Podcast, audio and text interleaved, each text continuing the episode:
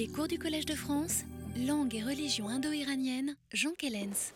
Bon, mesdames, messieurs, je suis heureux de vous retrouver quand c'est le cas, ou bah, d'accueillir ceux qui ne sont pas encore, euh, ceux qui ne sont pas encore venus. Alors, nous allons donc nous entretenir à nouveau quelques semaines jusqu'au 14 février, et euh, j'ai intitulé le cours de cette année, comme vous l'avez constaté, euh, 20 ans d'études avestiques et masdéennes, c'est-à-dire 20 ans d'études sur la langue avestique et 20 ans d'études sur la religion masdéenne.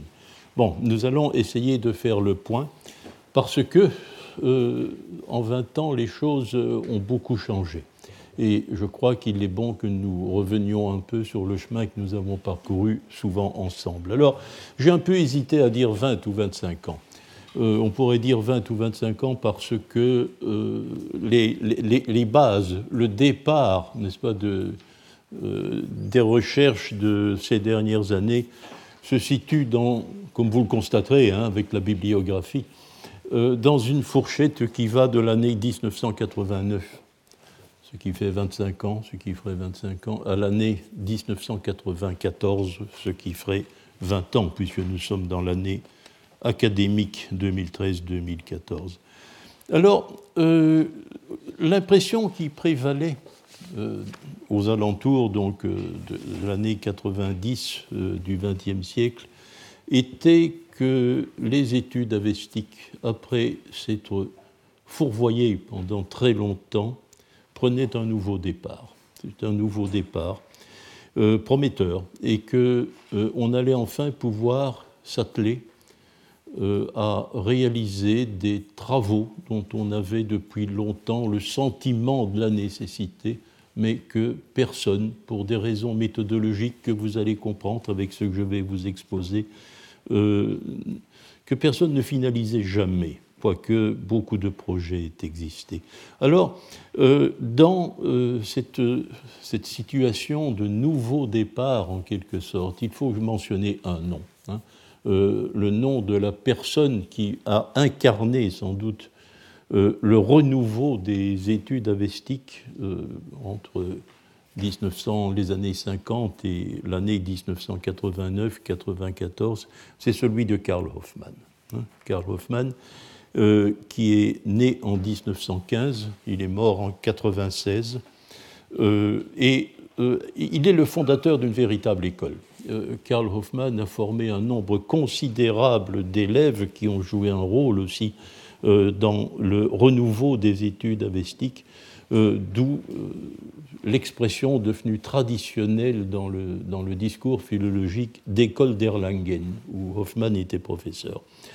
Il faut, je mentionne ici quelques noms qui vont réapparaître lors de notre exposé dans ce qui va suivre. D'abord, le premier élève de Karl Hoffmann euh, n'a pas été formé à Erlangen. Il a été formé à l'université de Munich, du temps Hoffmann y était assistant, puis à l'université de Saarbrück, où Hoffmann a été professeur avant de l'être à Erlangen. C'est celui de Helmut Humbach, dont nous avons beaucoup parlé les deux dernières années, puisqu'il est euh, le grand euh, rénovateur des études gathiques avec son édition des Gathas parue en 59. Euh, à Erlangen même, euh, Hoffmann a formé un nombre considérable d'étudiants. Je ne peux pas les citer tous, ce n'est pas utile, nous n'allons pas faire une galerie de portraits, bien entendu, mais euh, pour vous donner une idée de l'importance euh, euh, de l'école d'Erlangen, je citerai la plus ancienne disciple du maître, Johanna Narten, dont nous avons aussi souvent parlé, qui est née en 1930, et euh, la dernière production, en quelque sorte, de l'école d'Erlangen, est euh, Almut Hinz, qui est aujourd'hui professeur à Londres, et qui, elle, est née en 1958. Il y a donc, il a deux générations, littéralement, qui ont été formées euh, par euh, Karl Hoffmann. Et c'est en 1989, voilà la première fois où je cite cette année charnière, c'est en 1989 que Hoffmann signe en collaboration avec Johanna Narten ce qui est la synthèse de son œuvre, c'est-à-dire le livre Der Sassanidische Archetypus. Il paraît donc en 1989 Je voudrais dire aussi que dans ces 20-25 ans, vous l'avez sans doute compris, mais je voudrais peut-être le préciser à diverses fins, il y a un aspect personnel.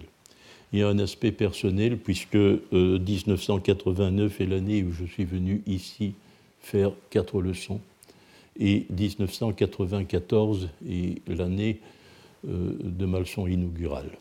Alors, euh, je ne suis pas l'acteur euh, du progrès des études avestiques, pas l'acteur principal de ce progrès durant ces 20 ans. Je suis certes un de ces acteurs et je suis aussi un témoin qui est essayé de retracer avec vous euh, l'histoire des progrès considérables que nos études ont fait pendant, pendant ces années-là. Alors, euh, je crois que quel était l'état des choses entre 1989 et 1994 Eh bien, euh, je crois qu'il euh, y aurait quelque intérêt afin surtout de reconstituer une ambiance, de lire la première de mes quatre leçons de 1989 et ma leçon inaugurale de 1994 et vous verrez, vous serez frappé immédiatement par un ton triomphaliste, n'est-ce pas?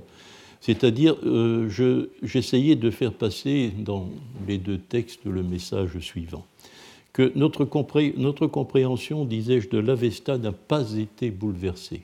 Vous comprendrez mieux cela lorsque je parlerai de la religion, mais que nous savions désormais, et pour la première fois dans l'histoire de nos études, euh, quelle confiance ou de quelle manière nous devions travailler sur le matériel manuscrit qui nous a transmis l'Avesta. Et surtout, nous disposions désormais, c'était le point sur lequel j'insistais, euh, d'une histoire correcte de la transmission dont ces manuscrits sont l'aboutissement. Et ce qui me permettait de plaisanter en disant que nous travaillions désormais dans une perspective si juste que le premier imbécile venu pouvait trouver du neuf. Euh, vous allez voir que ce, triomphalisme ne sera plus de mise très rapidement. Alors, je voudrais euh, maintenant retracer cette histoire. Nous allons, il faut, c'est une nécessité, afin de bien comprendre ce qui s'est passé durant ces 20 dernières années, euh, pour aujourd'hui en tout cas, que nous remontions un peu plus haut dans le passé pour retracer l'histoire de la perception que nous avions de l'Avesta en 1989. Bon, euh, les choses les plus sommaires, hein, très rapidement. Lorsque euh, Geltner, entre 1889 et 1896, édite l'Avesta à partir de 152 manuscrits euh, différents, il les répartit en cinq livres. Il est réparti en cinq livres. Euh, les titres ne sont pas originaux, ils sont soit repris, euh, soit à la, pure conjecture étymologique, soit à la tradition moyen-perse. L'Avesta paraît donc composé de cinq livres. dans l'ordre de, l'édition de Geltner, il s'agit du yasna, ce qui signifie sacrifice, il s'agit des yacht, un autre mot, mais moyen perse qui veut dire sacrifice, ici au pluriel, et du videvda, dont nous savons maintenant que cela veut dire très exactement euh, les dispositions rituelles qui visent à tenir les démons à l'écart. Il y a deux autres livres, mais ils n'ont pas visiblement, euh, même aux yeux de Gellner, la dignité des autres. C'est le Visprat, ce n'est pas un livre indépendant, il n'existe que comme complément du Yasna. Enfin, le Corda Avesta n'est pas non plus un livre au sens propre du terme, c'est une mince anthologie composée euh, d'extraits, soit du yasna, soit des yacht. Donc euh, nous n'y avons que très peu. Nous trouvons très peu de matériel linguistique original, encore moins, euh, sur le fond, n'est-ce pas, de l'Avesta dans le Corda Avesta. Alors, ces cinq livres, c'est la tradition aussi de présenter les choses comme ça, euh, du point de vue de leur interprétation de l'état religieux qui est transmis par le texte, euh, présente quelque chose d'intrigant. C'est que le yasna contient en son cœur les gathas, les vieux textes attribués à Zarathustra lui-même et euh, qui sont d'apparence monothéiste. Les yachts sont par leur nature même un livre polythéiste, puisqu'il s'agit d'une collection d'hymnes euh, pour les dieux autres qu'Ahura Mazda. Enfin, le Videvdat, avec son obsession de la démonologie et de l'impureté qui résulte de l'action des démons, euh, apparaît comme un livre dualiste, comme on l'a. Donc, euh, il y a une, étonnante situation du point de vue pour une religion qui se veut unitaire, hein, et à propos de laquelle même on parle fréquemment d'orthodoxie, euh, cela paraît quelque chose d'intrigant. Alors pour, euh, pour Gettner, qui est son éditeur, euh, l'histoire de ce, de ce, texte, l'histoire de, de l'Avesta, se présente de la manière suivante. En réalité, il tient cette information avec très peu de distanciation d'un livre moyen perse, le Denkart, dont on dispose désormais. À l'époque, le, texte n'était pas disponible euh, avant cela. C'est quelques années avant l'édition de Geithner qu'une traduction par un certain West dans les Sacred Book of the East rend le texte, euh, euh, rend le texte disponible. Alors, en, utilisant ce témoignage, Geithner distingue trois Avestas. L'Avesta originale, l'Avesta œuvre des de ces auteurs, n'est-ce pas? Eh bien, cet Avesta original euh, est réduit à très peu de choses dans l'Avesta que nous possédons, selon Geltner. Seulement les Gathas, donc le noyau, le, noyau dur du Yasna, et les livres des Yachts. Mais il faut entendre par là aussi uniquement ce que l'on appelle, et c'est une notion dont nous aurons à reparler, les grands yachts, c'est-à-dire euh, les textes d'une certaine longueur qui sont aussi euh, étrangement les plus cohérents et qui paraissent aussi euh, les, plus, euh, les plus corrects grammaticalement. Enfin, l'Avesta sassanide. C'est le livre que décrit Descartes. L'Avesta sassanide est composé bien sûr de ce qui survit de l'Avesta original, selon qui aurait été brûlé par Alexandre, comme le rapporte le Descartes, donc les Gathas et les grands yachts, et des textes réécrits, dit Geltner, ça Descartes ne le dit pas. Hein. Des textes réécrits ou composés par ceux qui le compilent. Hein. Donc, euh, en pleine époque sassanide, selon, euh, euh, au IIIe siècle de notre ère, selon Geltner, on compose de nouveaux textes avestiques pour servir en quelque sorte d'écrin aux Gathas et aux yachts. Enfin, l'Avesta, ce qu'il appelle Books of the Parsis, l'Avesta, livre des Parsis, euh, ce que nous transmettent les manuscrits, euh, et ce sont les restes, les restes hasardeux du grand Avesta sassanide. Telle est la représentation de Geltner.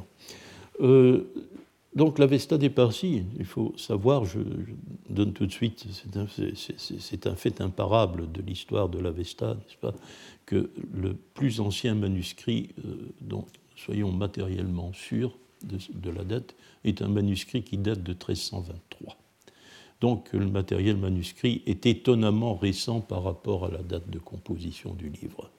C'est une fourchette impitoyable, hein, euh, un livre qui a été composé, en tout cas, nous y reviendrons, mais euh, dans la première moitié du premier millénaire avant notre ère, et le plus ancien manuscrit date de 1323. Il y en a probablement un plus vieux, mais on n'est pas certain de sa matérialité. Euh, les dates euh, qui, figurent, car les colophons sont toujours très précis, euh, ont peut-être été copiés du manuscrit modèle. Mais ce, cet éventuel plus ancien manuscrit devrait être situé quelque part entre 1268 et 1288. Donc on n'est quand même pas beaucoup, euh, nous sommes quand même pas très loin de 1323. Alors, la particularité étrange qui fait, euh, peut-être euh, de, cette représentation des choses selon Geltner, c'est que cet Avesta est présenté comme ayant toujours été écrit. Geltner, à l'époque où il rédige les prolégomena de son édition en 1896, est adepte de la à ce moment-là, il, a changé d'avis. Il est adepte de la, ce que j'appelle la datation moyenne, c'est-à-dire qui situe la composition de l'Avesta à partir de la moitié du 7e siècle avant notre ère. Et il, cet Avesta original détruit par Alexandre aurait eu forme écrite. Il aurait été écrit et archivé. L'Avesta sarsanide est bien entendu écrit et archivé. Euh, quant à l'Avesta des Parsis, c'est le résidu de tout cela. Euh, très vite, les euh, découvertes d'Asie centrale, les découvertes d'un grand nombre de langues du premier millénaire de notre ère en Asie centrale autour de 1900, vont affiner nos connaissances, paléographiques. Et on, on, commence à entrevoir euh, qu'il est certainement difficile d'imaginer un texte écrit avant une certaine époque.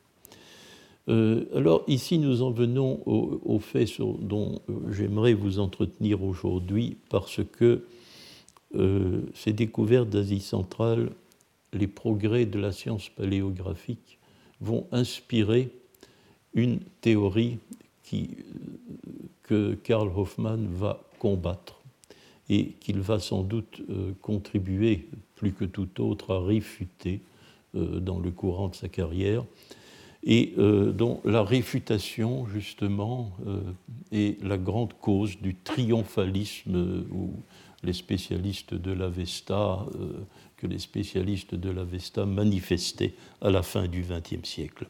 Alors, c'est-à-dire que durant, euh, depuis, pratiquement 1900, euh, jusqu'à l'intervention, jusqu'aux années 70, euh, du XXe siècle, les études avestiques sont dominées par une théorie, c'est l'expression, c'est l'expression retenue, la théorie, ce qu'on appelle la théorie d'Andreas, ce qui rendait d'ailleurs Hoffman furieux car, disait-il, ce n'est pas une théorie, c'est un mot impropre dans ce cas, ce qui est vrai d'ailleurs, même de manière, manière je dirais, au, point de vue des idées générales, c'est tout simplement une hypothèse. C'est vrai, ce serait plus correct de dire l'hypothèse d'Andreas. Euh, Karl Friedrich Andreas, qui est professeur à Göttingen, émet l'idée au colloque des orientalistes, au congrès des orientalistes de Hambourg, en, 1902 en 1902, six ans après la fin de l'édition de Geltner.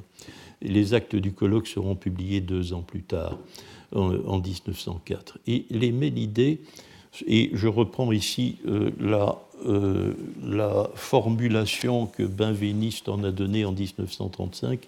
Andreas a su voir, dit Benveniste, vous allez voir, c'est très clair dans cette formulation, que le corpus avestique, dans son état actuel, c'est-à-dire dans l'état des manuscrits, a subi plusieurs transcriptions successives. Je ne sais pas pourquoi Benveniste parle de plusieurs transcriptions. Une seule suffirait. Mais en tout cas, il a subi une transcription. Et que pour retrouver l'aspect authentique d'une forme, il fallait avant tout se représenter la manière dont elle était écrite dans l'archétype. L'archétype, c'est cet Avesta que nous ne euh, possédons pas et où le texte était écrit, selon Andreas, dans une écriture consonantique. Donc la représentation des choses, selon Andreas, est la suivante. Il y a, euh, ce n'est pas une histoire de la transmission, comme vous allez le constater tout de suite. C'est une histoire de la graphie, simplement, seulement, n'est-ce pas? Mais du point de vue de l'interprétation linguistique du texte, cela présente un intérêt considérable, car cela dicte une méthode de travail il faut se le texte original, ce que c'est texte, dit Andreas, texte, texte original. Ben, bien sûr, que comportait-il Qui avait-il dans texte Nous ne le savons pas. Probablement, euh, Andreas a-t-il aussi cette idée que texte, c'est avant tout les Gata. Gata que d'ailleurs il va euh, s'employer à traduire avec son collègue Fakernagel dans les années qui suivent. Euh, la première version écrite est ce qu'il appelle l'Arzaki texte, donc le, texte arzacite, le texte de l'époque parthe, noté dans une écriture consonantique euh, inspirée de l'araméen. Hein, inspirée de l'araméen. Enfin, ce qu'il appelle la vulgate, vulgata, dans l'allemand d'Andreas, c'est-à-dire le texte que nous avons et qui est un texte vocalisé. Donc le problème auquel nous sommes confrontés, selon Andreas, c'est que l'avestique est une langue qui a d'abord été notée dans une écriture consonantique, puis qui a été vocalisée et qui a été vocalisée stupidement, c'est-à-dire de manière très souvent fautive. Nous verrons quelques exemples où nous pouvons euh, faire cette hypothèse tantôt, mais c'est lors de la euh, lors de, la suite de l'exposé. Bien, alors euh, cette hypothèse d'Andreas connaîtra un succès considérable. Je vous ai lu le texte, l'introduction aux infinitifs, un fragment en tout cas, de l'introduction aux infinitifs avestiques de Benveniste, mais euh, la théorie d'Andreas va connaître un succès généralisé. Euh, il n'y aura que quelques voix dissidentes, quelques-unes, mais euh, pas très importantes et qui, n'auront pas d'audience. Euh, l'hypothèse dans ce qu'on appelle la théorie d'Andreas va devenir la méthode de travail généralisée, et eh bien jusqu'à la Deuxième Guerre mondiale. lors de la Deuxième Guerre, trois iranistes, trois iranistes vont s'attacher à réfuter indépendamment l'un de l'autre, pas? Euh, pour des raisons que vous comprenez bien. Ce n'était pas une époque où il était facile, euh, certainement, de communiquer en Europe. Hein. Donc, euh, cette, cette, triple réfutation sera le fait de trois savants qui travaillent de manière indépendante. Sauf peut-être deux d'entre eux, mais ce sont ceux justement qui travaillent de la manière la plus dissemblable. Euh, or, euh, il s'agit euh, dans cette réfutation, elle est le, fait de, d'abord, ces trois articles paraissent entre 1942 et 1944. En 1942, le Norvégien Morgenstern, grand spécialiste des dialectes iraniens modernes de l'Est, de l'Est, Harold Walter Bailey, qui est professeur à Cambridge, euh, consacre un chapitre de son livre Zoroastrian Problems in the Ninth Century Books, donc problèmes zoroastriens dans les livres du IXe siècle. Il consacre un long développement à euh, la question, à réfuter la théorie d'Andreas. Et enfin, euh, Walter Bruno Henning, qui travaille lui aussi en Angleterre, il est réfugié allemand, mais réfugié en Angleterre.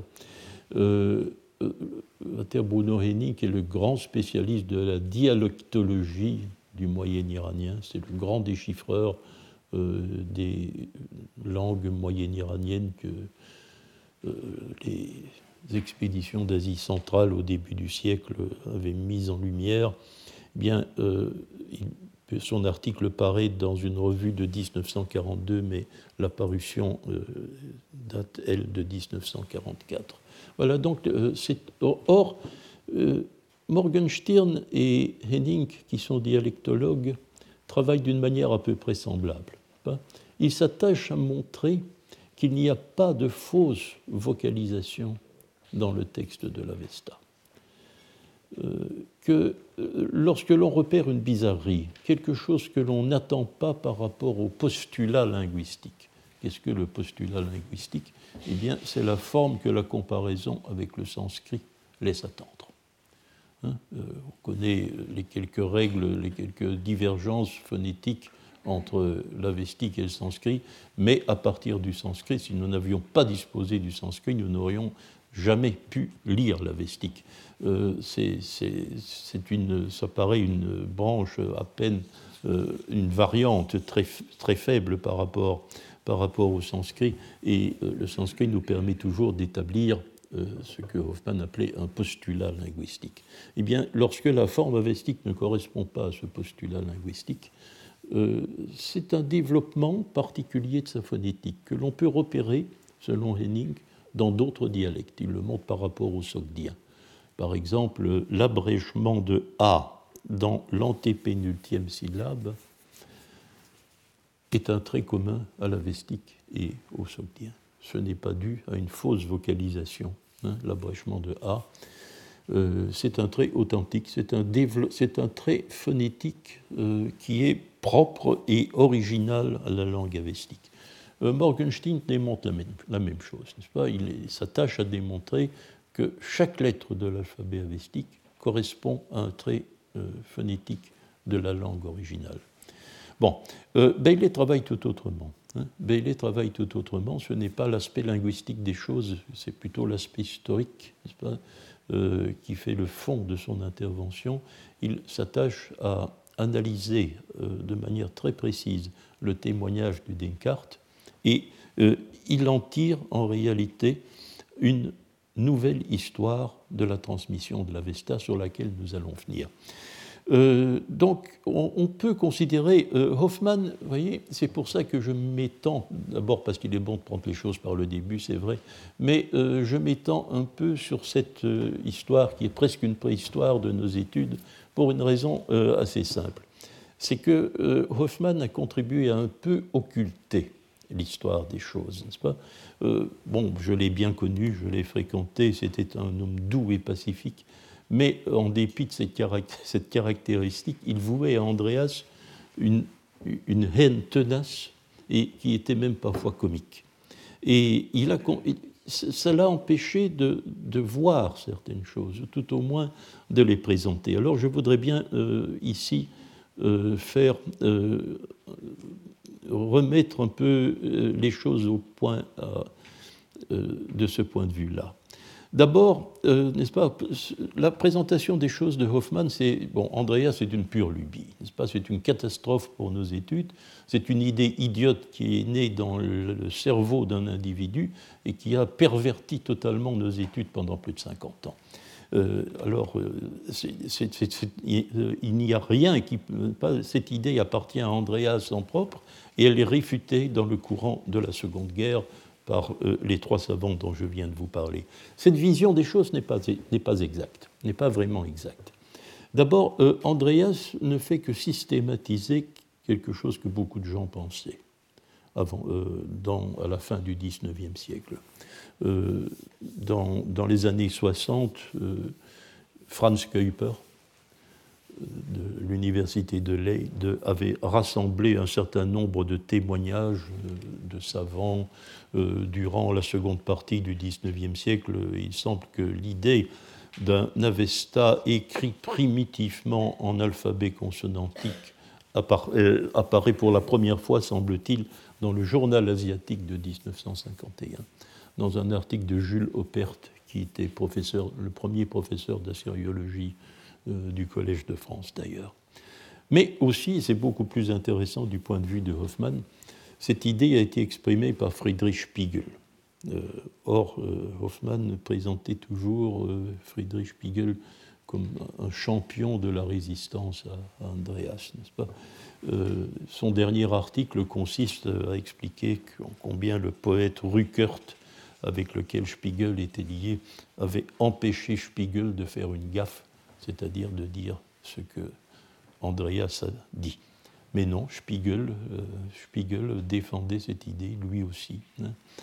Euh, Hübschmann, Hübschmann aussi, Heinrich Hübschmann, euh, spécialiste de l'arménien et du persan moderne, mais qui présente l'intérêt d'avoir été le maître de Bartholomé, l'auteur du dictionnaire avestique. Or, Bartholomé, pour Hoffmann, était le parangon de l'école néo-grammairienne, n'est-ce pas?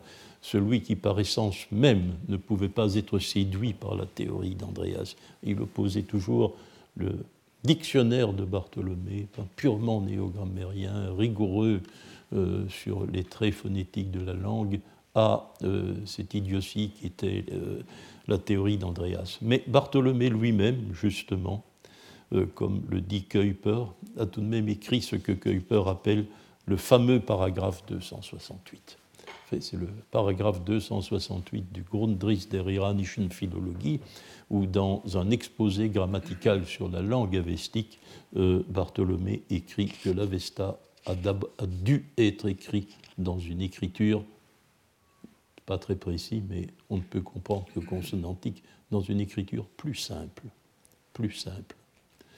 Donc dans une écriture qui ne, ça ne peut vouloir dire que consonantique.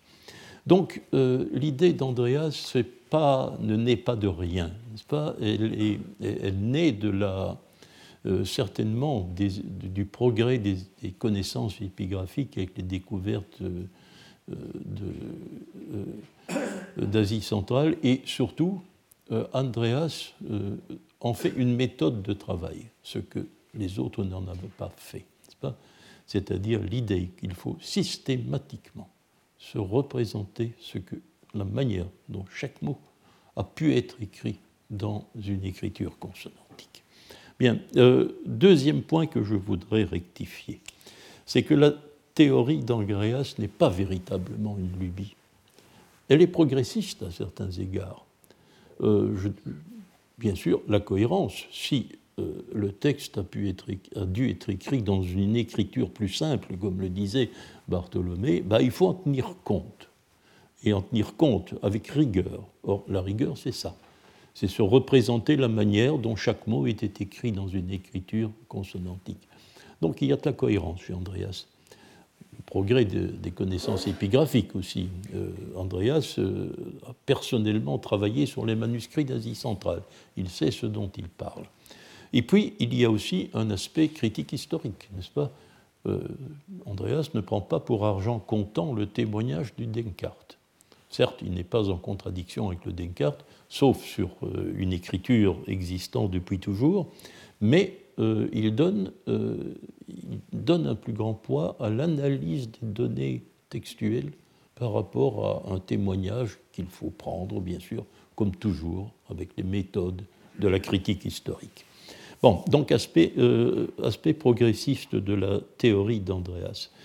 Alors, euh, le caractère imparable de sa réfutation, lorsque Duchesne d'Imain, avec une certaine, euh, oui, avec une certaine incohérence que nous allons voir, écrira en, 1950, en 1958 dans The Western Response to Zoroaster que l'intervention de Bailey, Henning, Morgenstern a été un final blow, le coup final, le coup de grâce donné à la théorie d'Andreas. Euh, bien, non, d'abord parce que euh, cette réfutation n'est pas totalement, euh, n'est pas véritablement impeccable. Je, laisse à part l'examen que Bailey fait de l'histoire du texte. Mais les interventions de Morgenstern et de Henning euh, sont excessives. Elles sont excessives. Euh, véritablement, il y a effectivement des traits phonétiques de la vestique euh, qui sont aberrants, qui, ne, qui ne peuvent pas s'expliquer dans le cadre de, de la phonétique de la langue originale. N'est-ce pas? Tout d'abord parce que ces faits ne sont pas unitaires. Ces faits ne sont pas unitaires. Or, comme vous le savez, hein, euh, la phonétique est une science précise. Les lois phonétiques écrivaient les néogrammériens s'appliquent euh, de manière aveugle, avec une nécessité aveugle. Or, nous ne pouvons pas véritablement appliquer une phonétique euh, qui s'exerce de façon aveugle sur les traits phonétiques il y a des perturbations phonétiques dans la Vesta. Mais sont-elles dues, oui ou non, à une écriture consonantique? C'est un, un, autre problème. Ben, nous devons toutefois euh, remarquer que le texte que nous possédons, dans son écriture vocalisée, ne reproduit pas nécessairement les traits de la phonétique originale, dans tous les cas. Euh, donc ces deux interventions doivent être, euh, doivent être nuancées. Il faut les prendre euh, avec une certaine réserve. Bon. Maintenant, la, théorie de Bailey, elle est intéressante, parce que Bailey, peut-être pour la première fois, va dresser une, une, histoire de la transmission du texte à la fois fondée sur le Descartes et en même temps qui s'en distancie par, par la critique historique et qui va mettre en lumière un fait essentiel. n'est pas que ce Bailey, d'ailleurs, dans une très grande mesure, influencera plus tard Karl Hoffmann. Euh, pour Bailey, euh, pour Bailey, l'écriture avestique que nous possédons, on sait depuis très longtemps, depuis presque un siècle, à l'époque où Bailey écrit euh, que l'écriture avestique est une forme prise par l'écriture moyen perse. Mais euh, euh, on, sait cela. Or, euh, cette écriture, euh, on ne peut pas en faire remonter l'usage au-delà du VIe siècle de notre ère. De notre ère. Donc, la paléographie nous enseigne euh, que l'Avesta n'a pas pu être mis par écrit avant le VIe siècle, nous dit Bailey. Eh bien, Bailey va le traduire, va traduire cette observation de la manière suivante. L'Avesta a été édité, il dira édité, pour la première fois sous le règne de Khosrow Ier. Donc, euh, et euh, le texte que nous possédons, le texte de nos manuscrits, c'est une seconde édition, mais c'est l'édition des fragments qui ont été sauvés de cette première édition. Donc, toujours l'hypothèse d'un Avesta résidu, c'était celle de Geltner, c'est vrai, mais euh, l'idée nouvelle, et euh, qui inspira surtout Karl Hoffmann, c'est qu'au-delà de l'invention de l'écriture sous le règne de Khosrow Ier, avant cela, nous ne savons rien. Nous n'avons aucun témoignage. Et certainement, euh, l'Avesta n'a jamais été mis par écrit avant le VIe siècle de notre ère. Il relève donc de la transmission orale.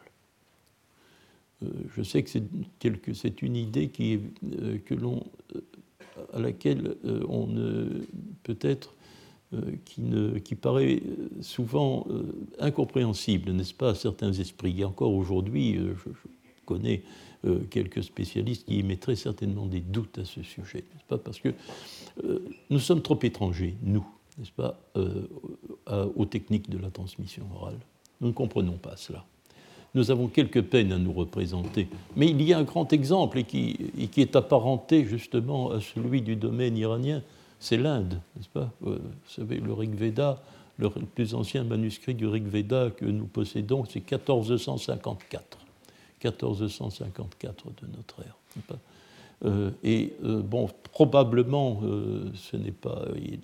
Il, y en a eu de plus anciens remonter peut-être, je crois que l'on dispose d'un petit fragment peut-être antérieur à l'an 1000, mais euh, nous avons l'idée aussi de tout un corpus littéraire qui est transmis par les voies de la mémorisation, de la répétition et euh, de l'apprentissage de maître à disciple, de manière orale. Euh, nous avons travaillé dans cette perspective. Voici. Alors, donc, ce qui se passe durant, durant, la Seconde Guerre mondiale, les interventions qui, qui, ont lieu à ce moment, ne seront certainement pas aussi décisives, euh, aussi euh, décisives qu'on a pu le présenter. Alors, je voudrais dire aussi que l'agonie de la théorie d'Andreas a été longue.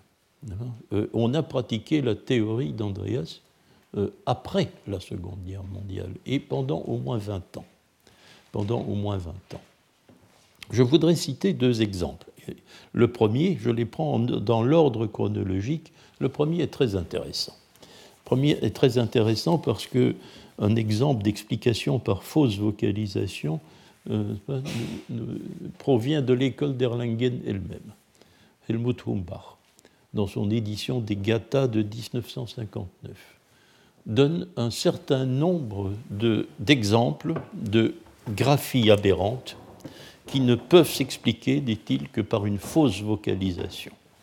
C'est ainsi que le mot diumna, ça veut dire le sort, ce qu'il vous arrive. Hein.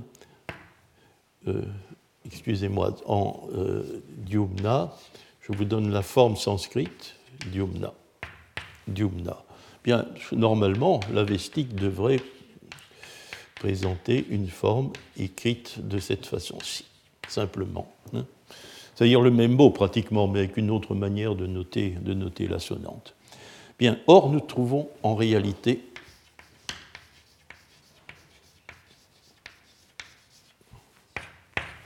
avec un na excédentaire dont on ne peut pas expliquer la présence.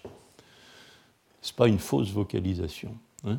Euh, on a vocalisé le mot en introduisant un A parasitaire. Pas voilà un exemple pris par Rumba. Euh, j'en donne un autre, mais il est bien connu, hein, c'est la déesse Armaïti, dont nous avons parlé assez fréquemment l'an dernier. C'est l'Indien Aramati. Donc théoriquement, l'Avesta devrait présenter Aramaiti avec euh, la décoloration du A devant la nasale et euh, une, infection, une infection palatale. Bon. C'est donc la forme que l'on attend. Ceci n'est pas un A long inexplicable à, euh, à l'initiale du mot. De surcroît, on sait que ce n'est pas la forme effectivement correcte, puisque ici, la graphie nous présente trois syllabes, si nous en mettons à la graphie, Or, nous savons que ce mot comporte dans la métrique des Gata quatre syllabes. Donc, que la forme originale était beaucoup plus proche de la forme, était, était celle de la, que nous laisse attendre la forme indienne. Voilà deux exemples où, euh, selon Humbard, en 1959 encore, euh, peut, euh, que l'on peut expliquer par une fausse vocalisation dans un livre que peut-être vous avez lu de 1962, parce que c'est la, religion de l'Iran ancien de Duchesne d'Imin, euh, Duchesne d'Imin théorise l'incertitude, n'est-ce pas, euh, en présentant la transmission de la Vesta de la manière suivante. Il dit bon, tout dépend de la transmission orale. Il y a une transmission orale qui est très fidèle. En cela, euh, il s'appuie bien entendu sur le travail de Bailey. Mais euh, elle coexiste avec un étalon écrit. Un étalon écrit déposé dans les archives royales, vraisemblablement, un étalon écrit qui, lui, est noté dans une écriture consonantique. Alors, bon, c'est une explication un peu facile. Hein. Lorsque les formes sont fidèles, elles s'expliquent par la transmission orale, et euh, lorsque l'on euh, aperçoit la possibilité d'une fausse vocalisation, eh bien, euh, on s'appuie sur l'étalon écrit euh, des archives royales, bien sûr.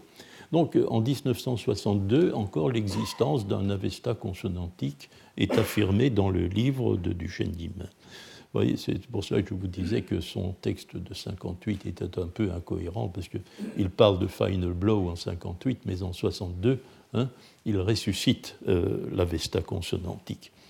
Alors, euh, je tirerai surtout votre attention sur le cas de Franz Kuiper, FBG Kuiper, Fernandus Bernardus Jacobus, je crois, hein, euh, comme il signait, mais son prénom euh, naturel était Franz.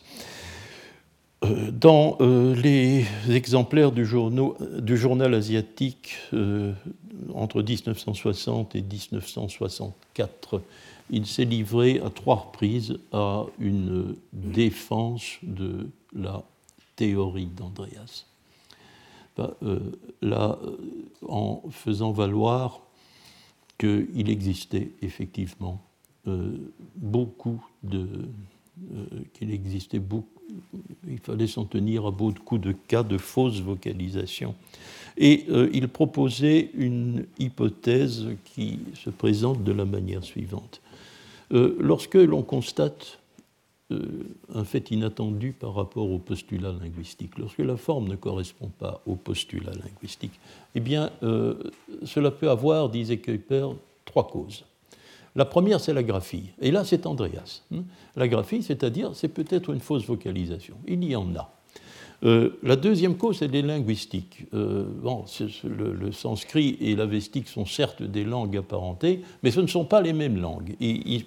Peut se faire euh, que l'avestique présente des traits, phonétiques que le sanskrit ne nous, permet pas d'attendre. Il faut voir s'il n'y a pas une véritable divergence linguistique, disait Kuiper. Euh, nous verrons que c'est très faible aussi. Hein. Mais alors, il y a, a c'est intéressant, euh, il y a aussi le facteur idiomatique, disait-il.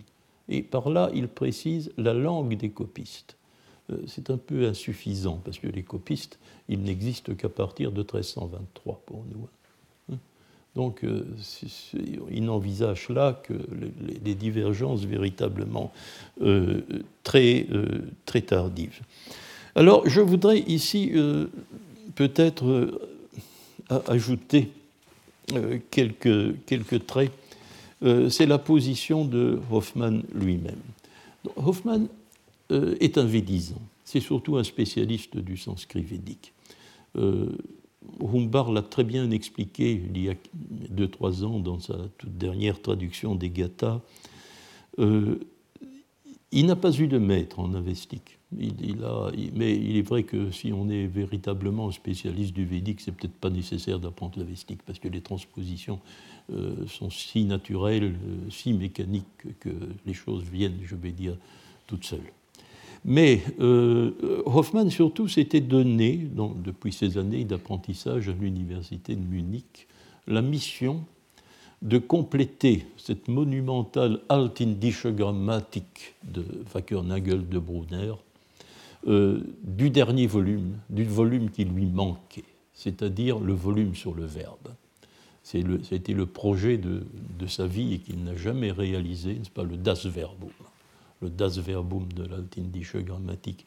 Et c'est, euh, il, a, il a compris tout de suite que l'on ne pouvait pas euh, faire une, si l'on faisait une altindische grammatique, il fallait nécessairement donner, faire place aux faits iraniens c'est-à-dire aux faits avestiques principalement, aux vieux perses aussi sans doute, mais c'est un matériel fort réduit. Et dès lors, euh, il a euh, constaté, euh, en, s'attelant au travail, au moment de sa thèse sur l'injonctif en védique, hein, qu'il soutiendra en, 1949, mais ne publiera que 20 ans plus tard, bah, il se rend compte que la manière dont Bartholomé, dans le Grundrisse, mais aussi dans le dictionnaire, dans le Wörterbuch de 1904, présentait le verbe avestique était radicalement fausse. Hein, Qu'on ne pouvait pas comprendre le système verbal avestique comme le présentait Bartholomé.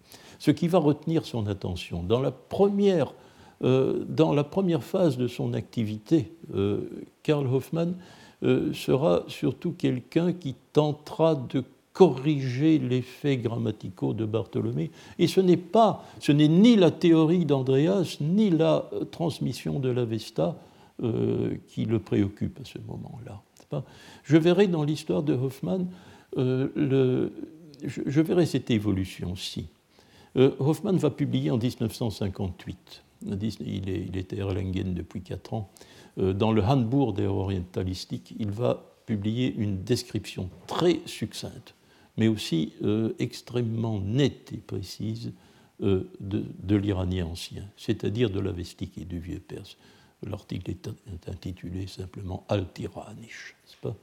Et euh, c'est une sorte de, de reconfiguration du système verbal de l'iranien ancien qu'il propose. Et c'est un article qui est très intéressant de lire, pas car euh, parce qu'on voit aussi le chemin accompli lorsque le premier paragraphe, nous verrons ça en son temps, mais on ne pourrait plus l'écrire aujourd'hui. Hein. Or, c'est l'homme qui a modifié radicalement notre perspective sur l'Avesta. Mais euh, donc l'article Al-Tiranish est encore un, texte où euh, n'a pas pris position sur la théorie d'Andreas, mais il est attentif à un certain nombre de choses. Il y a dans l'Avesta, je vais prendre cet exemple, et c'est peut-être l'un des plus beaux qui soit et un des plus simples en même temps, pour illustrer ce qu'a été la théorie d'Andreas. Dans les hymnes gathiques, mes auditeurs des deux dernières années le savent bien, puisque l'on parle aux dieux, on leur demande d'écouter très fréquemment. Or, écouter, c'est srauta. Srauta. Deuxième personne du pluriel de l'injonctif ou de l'impératif. De la racine srou, écouter. Hein? Donc, euh, nous avons affaire à une forme radicale. Une forme radicale. C'est ce qu'on appelle, pour Bartholomé, c'est un présent radical. Si vous vous reportez aux catégories indiennes, la racine est shrou, Il produit aussi un thème verbal radical, mais ce n'est pas un présent. C'est un aoriste. C'est un aoriste. Or, il y a une différence. Il y a une différence. C'est que le présent radical, à toutes les personnes du pluriel, il exige le degré zéro. On attendrait donc dans le cadre du système de Bartholomé, qui est le système d'Andreas d'ailleurs, hein, on attendrait donc une forme sruta, avec le degré zéro. Hmm. Mais ce n'est pas la même chose qu'un aoriste. Euh, pour un aoriste radical, les deux premières personnes du pluriel, donc la première et la seconde, euh, ont aussi le degré plein.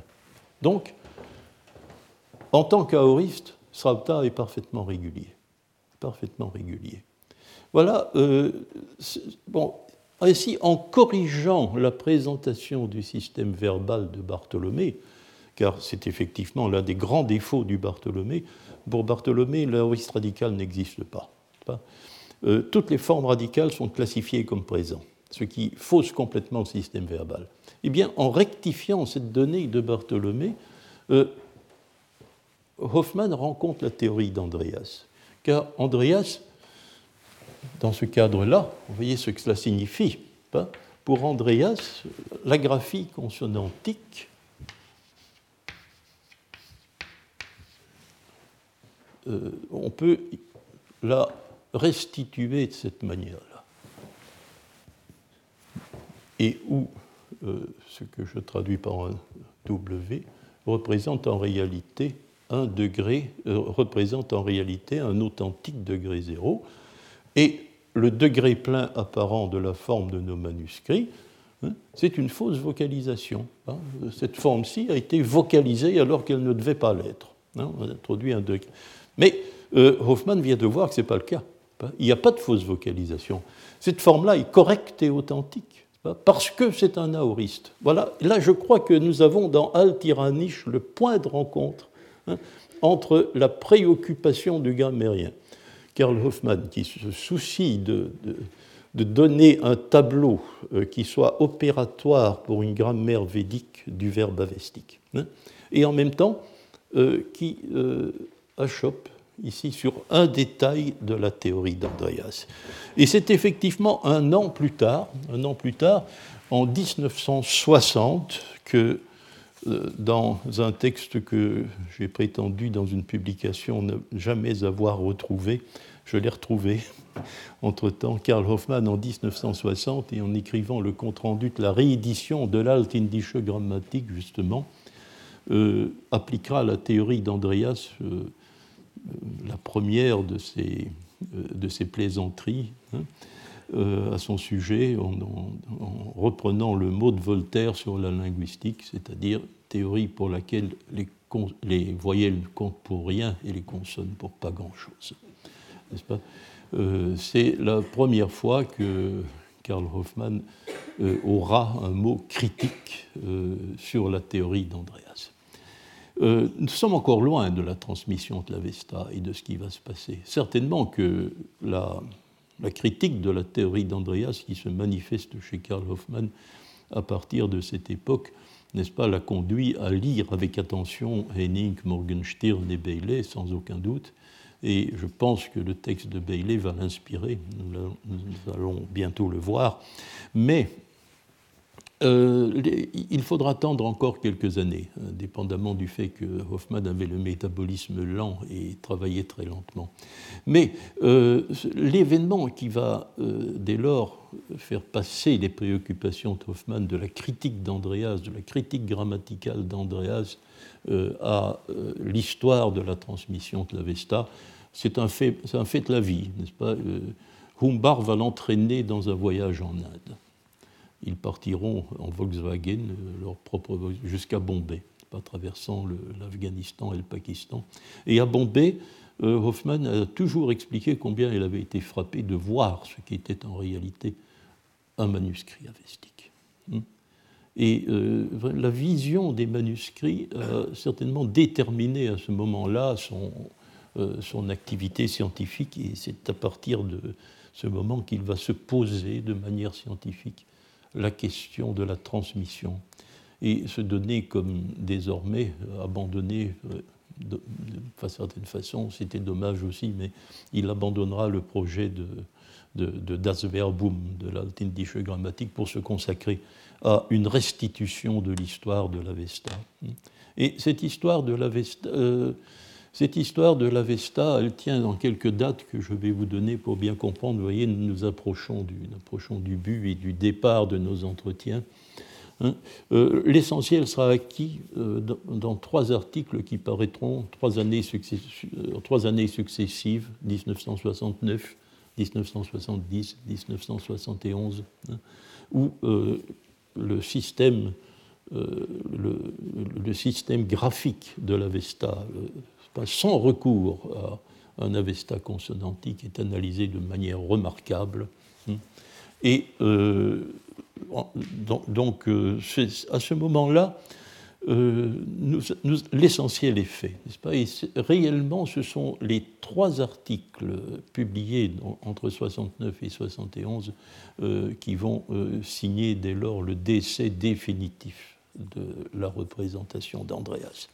Donc vous voyez qu'en 1989, nous sommes à peu près à 20 ans de l'échéance. la dernière voix qui défendait, la dernière grande voix euh, qui défendait euh, la théorie d'Andreas, celle de Kuiper dont nous avons parlé, n'est-ce pas euh, Kuiper, je veux dire, reconnaîtra le, bien fondé de l'analyse ouvertement. J'ai une lettre de Kuiper où il me dit non, il ne faut plus me compter parmi les euh, les partisans de la théorie d'Andreas, c'est fini, je suis entièrement convaincu par ce qu'a fait Hoffman. C'est très rare. Hein. C'est très rare. Souvent, euh, certaines voix, lorsqu'une théorie est réfutée, euh, se taisent simplement. Kuiper a, lui, abjuré la théorie d'Andreas, ce qui est tout à son honneur.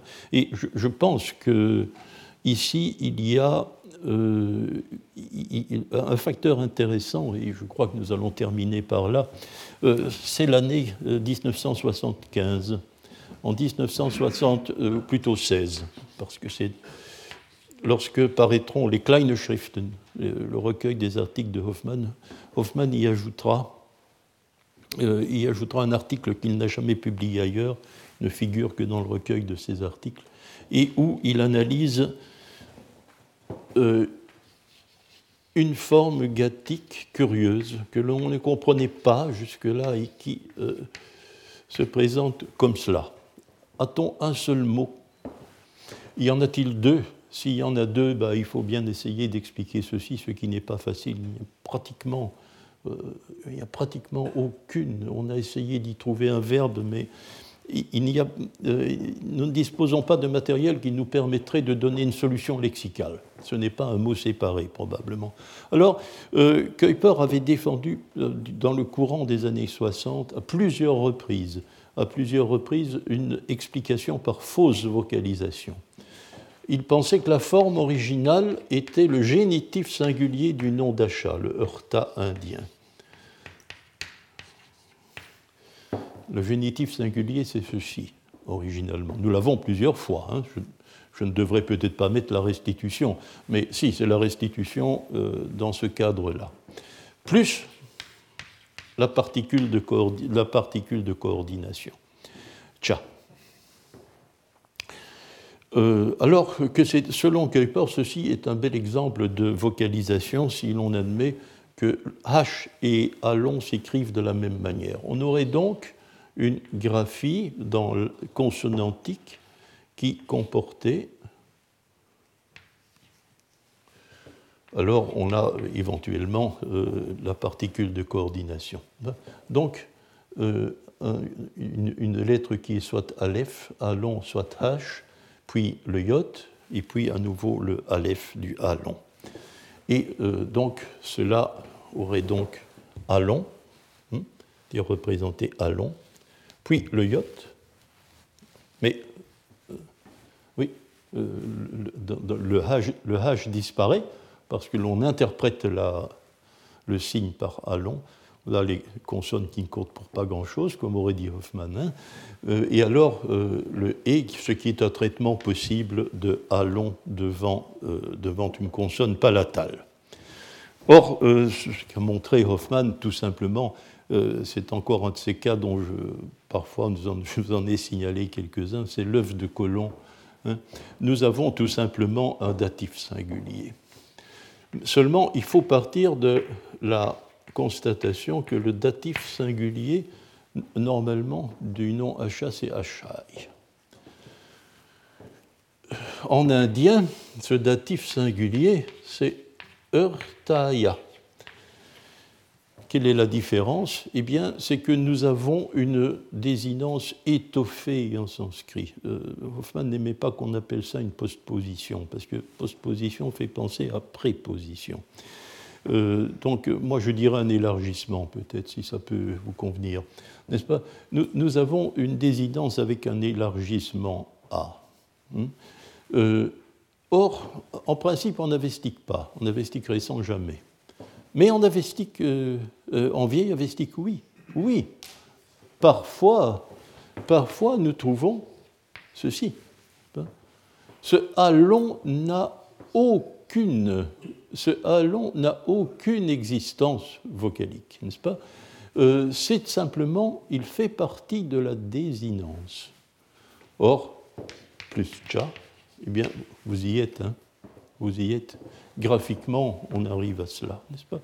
Voilà certainement le facteur décisif, pas, qui a peut-être le véritable final blow dont parlait Duchesne d'Imain, c'est peut-être dans cet article euh, de 1976. Hein. Euh, et alors, euh, nous allons, lors du prochain cours, parler de la représentation que Hoffman nous a donnée de l'Avesta, cette cette perception rénovée hein, qu'il nous donnera dans le Der Sassanidische Archetypus, où tous les éléments de son enquête préalable sont rassemblés en 1989. Hein, et euh, à partir de 1989, euh, nous verrons euh, les modifications qu'il a fallu apporter à ce tableau. Je vous remercie de votre attention. Merci. Retrouvez tous les contenus du Collège de France sur www.colège-2-france.fr.